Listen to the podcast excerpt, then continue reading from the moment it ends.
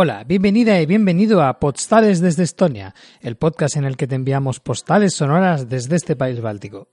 Mi nombre es Jago Paris, lo que escuchas de fondo es Good Old Times de Alex Cohen y en el día de hoy voy a continuar con mi ciclo de podcasts dedicados al país también báltico de Lituania. Y bien, hoy vamos a hablar de Vilna, la capital del país, en el que, bueno, tuvimos el placer de poder pasar dos días en la ciudad y bueno, pues eh, nos dio tiempo a visitarla de sobra y a quedarnos un poco con la idea de, en qué consiste la ciudad. En líneas generales, pues bueno, como todas las ciudades del Báltico, en realidad, mm, si eres español o de otro país mucho más grande que los Bálticos, pues cualquier ciudad en realidad te parece bastante pequeña. En el caso de mm, Vilna, mm, al menos lo que es la zona histórica es mm, bastante más pequeña que, lo que es eh, Tallinn. Em, es la más pequeña de las tres ciudades eh, bálticas y como ya comentaba en el podcast anterior, lo que se ve a primera vista es que está mucho más descuidada le han prestado menos atención o tienen menos dinero como para poder mantenerla renovada o simplemente han querido dejarla así. Por el motivo por lo que sea, no luce como ese cuento de hadas que es em, la, ciudad vieja de, de Tallinn, que es auténticamente maravillosa en ese sentido. Aquí, pues bueno, es mucho más... Em, pues eso está como mucho más afeada, más mm, desgastada, Ah, se podría decir que es una ciudad fea. A mí, personalmente, ese tipo de ciudades, cuando tienen tanta personalidad, a mí la verdad es que me, me fascinan. Me, me, quedo embobado paseando por, por, por, esas ciudades. Entonces, para nada estoy diciendo que es una ciudad que no valga la pena. Totalmente al contrario. Lo que pasa es que no es lo que se entiende por, por ciudad de, de postal turística, para nada. Mm, es un poco como le pasa a Madrid, ¿no? Que realmente Madrid no es una ciudad que, que, la visites y tengas una serie de monumentos que, que, visitar como Barcelona o que tengas puntos muy clave en los que sacarte una foto. Madrid se disfruta pues mm, paseándola y conociéndola a fondo. Supongo que en el caso de Vilna exactamente igual. Desde luego, en, un, en una primera visita de pocos días a mí me ha generado esa impresión por lo menos desde el punto de vista estético.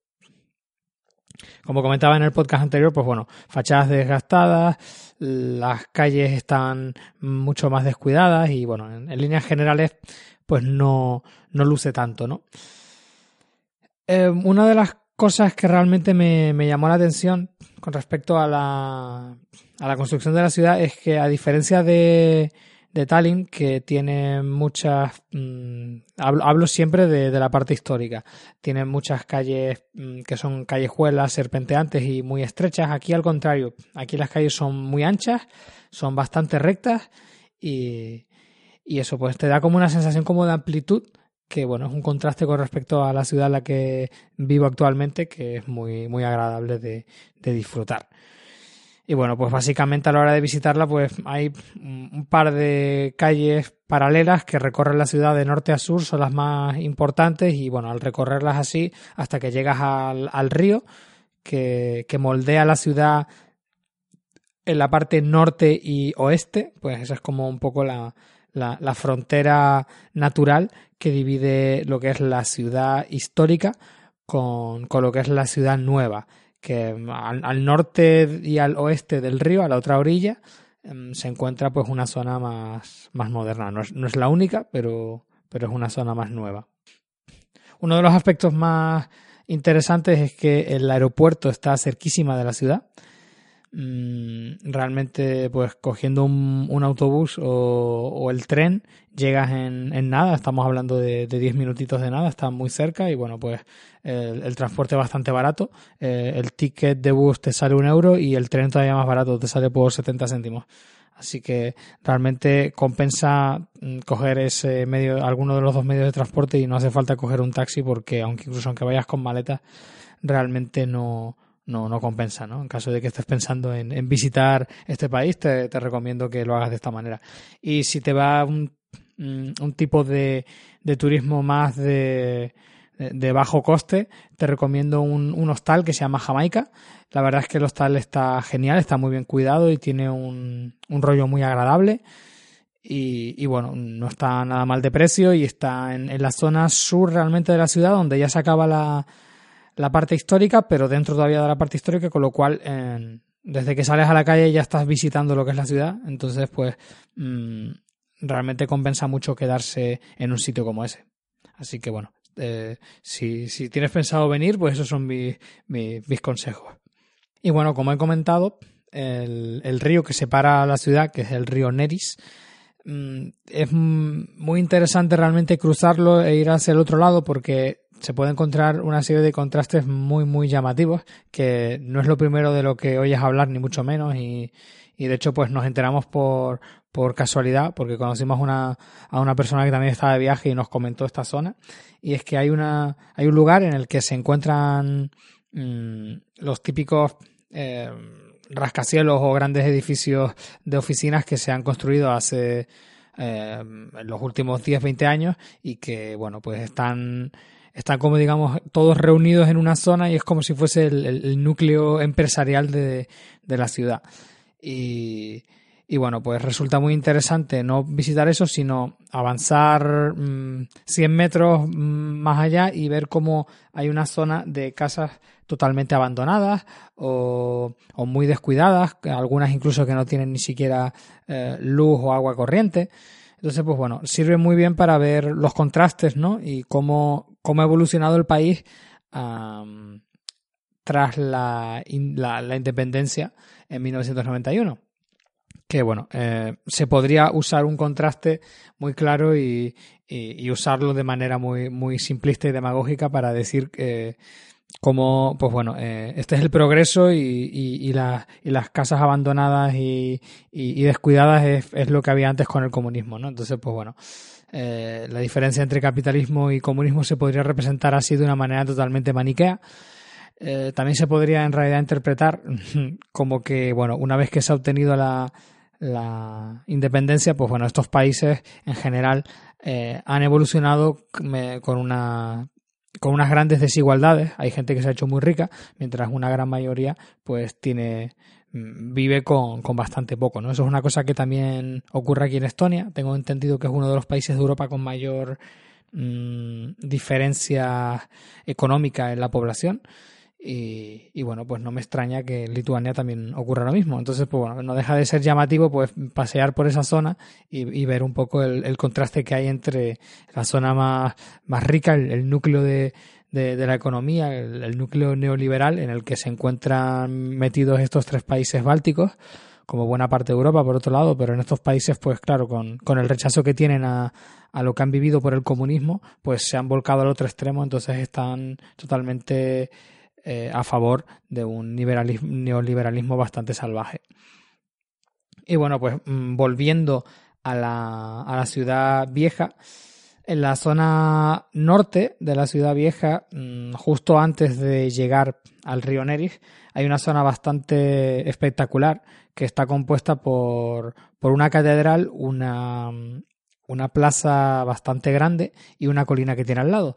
La catedral en sí, la catedral de Vilna, no es demasiado llamativa desde el punto de vista arquitectónico, ni por estilo, ni por ornamentos en la fachada, ni por nada. Lo que llama la atención es que es inmensa, es realmente una, una catedral muy, muy grande.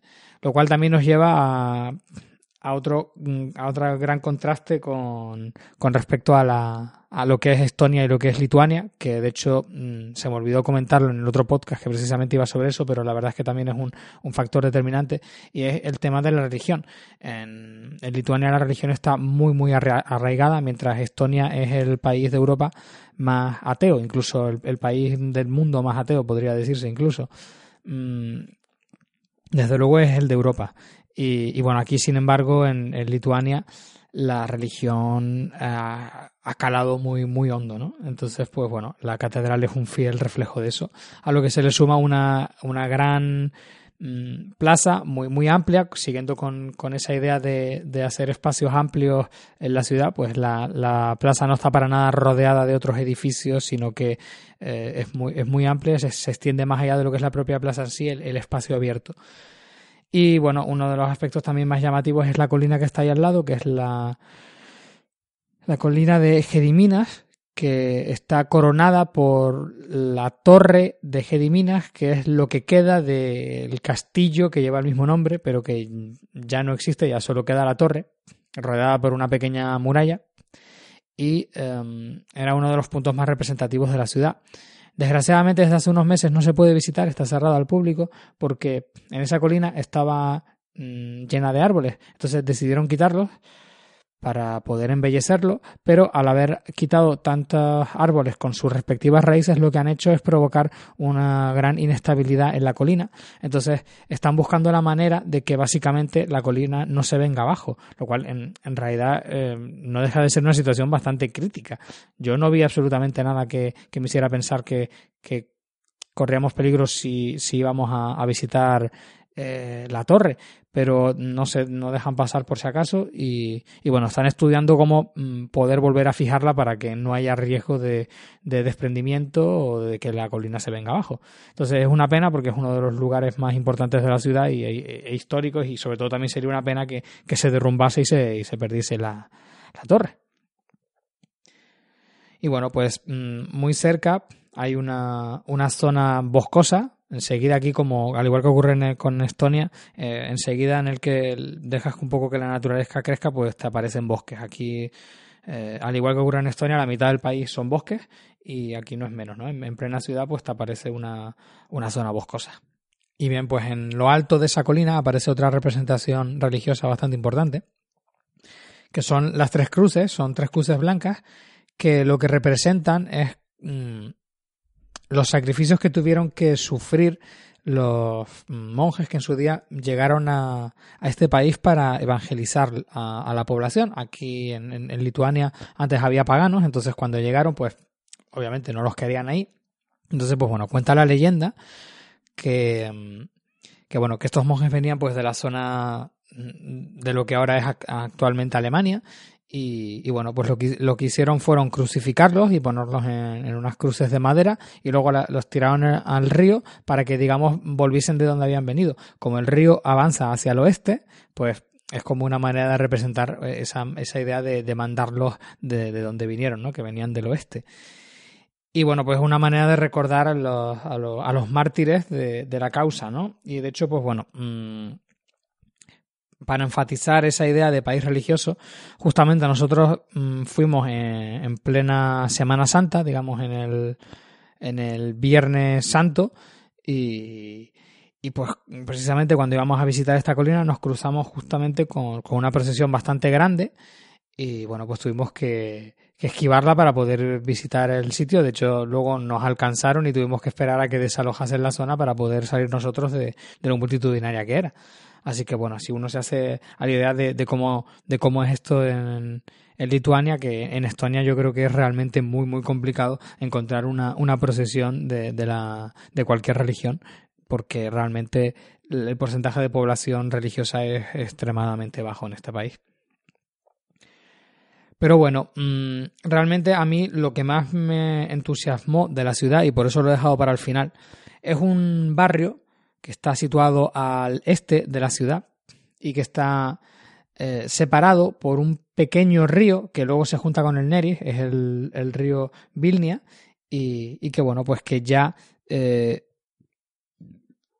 por esa otra barrera geográfica mmm, lo hace como un barrio especial, ¿no? Hay que cruzar con mediante una serie de puentes y bueno, pertenece a, a la ciudad, pero eh, el 1 de abril de 1997 mmm, tomaron una, una, decisión que fue la de, la de independizarse, ¿no? Entonces, pues bueno, a pesar de que lo hicieron con su propia constitución y, y, todo, y todo el tema, en realidad no deja de ser como una, una propia coña que tienen dentro de, la ciudad.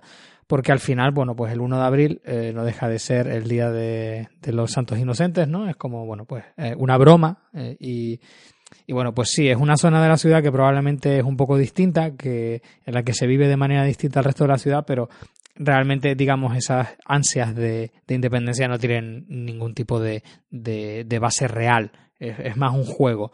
Este barrio de, se, conoce, se, se, autoproclama también de coña como República Independiente de Usupis y, y bueno, pues es el, se conoce como el barrio bohemio, de hecho se, se compara con el barrio de Montmartre de, de París, precisamente por todo este tema bohemio, por la cantidad de artistas que viven en la zona, por la cantidad de, de cafés, digamos, entre lo hipster y lo bohemio que, que, puedes encontrar, por la cantidad de galerías de arte que hay. La verdad es que es una zona mm, muy, muy llamativa y a mí fue lo que, lo que más me gustó y también, pues bueno, por, por esa idea que tienen, ¿no? Y también por, por los socarrones que son, ¿no? De, de, de bueno, pues mm, querer alzar una especie de república independiente, pero que a la vez todo sea una broma. Y mm, una, una, medida que a mí también me pareció de lo más interesante es que en una de las calles tienen puesta la constitución, pero eh, la tienen puesta en diferentes idiomas. Entonces, pues bueno, puedes encontrar el tuyo propio. Desde luego lo había en español. Y es un reflejo más de, de cómo se toma esta gente la independencia de este barrio. Es decir, pues de coña, ¿no? Tienen tienen eh, artículos de, del estilo mm, un perro tiene derecho a ser un perro o bueno uno, uno de los que más me interesa porque bueno mezcla mezcla lo cómico con, con realmente con lo filosófico no que no deja de ser un poco la idea de, del barrio que sea un barrio cultural artístico y, y es la, la frase que dice que todos tienen derecho a morir pero no es su obligación. Así que bueno con esta frase que da que pensar, mm, despido este podcast, este repaso a lo que fue nuestra visita a Vilna. No será el último podcast que haga sobre Lituania, porque la verdad es que ha sido un país que ha valido mucho la pena visitar. Así que bueno, seguiremos con nuestra ronda, pero este es lo, esto es lo que ha dado de sí en, lo que se refiere a la capital de Lituania. Así que nada más, te recuerdo que esto es Podstales desde Estonia, en versión especial hablando sobre Lituania. Quien te habla es Yago Paris. Lo que escuchas de fondo es eh, Mariam del grupo Martínez. Y bueno, pues puedes seguirnos en Twitter en arroba postalesee. Puedes escucharnos en iVoox y en iTunes. Y bueno, pues espero que te haya gustado este podcast y por tanto te espero en el siguiente. Hasta luego.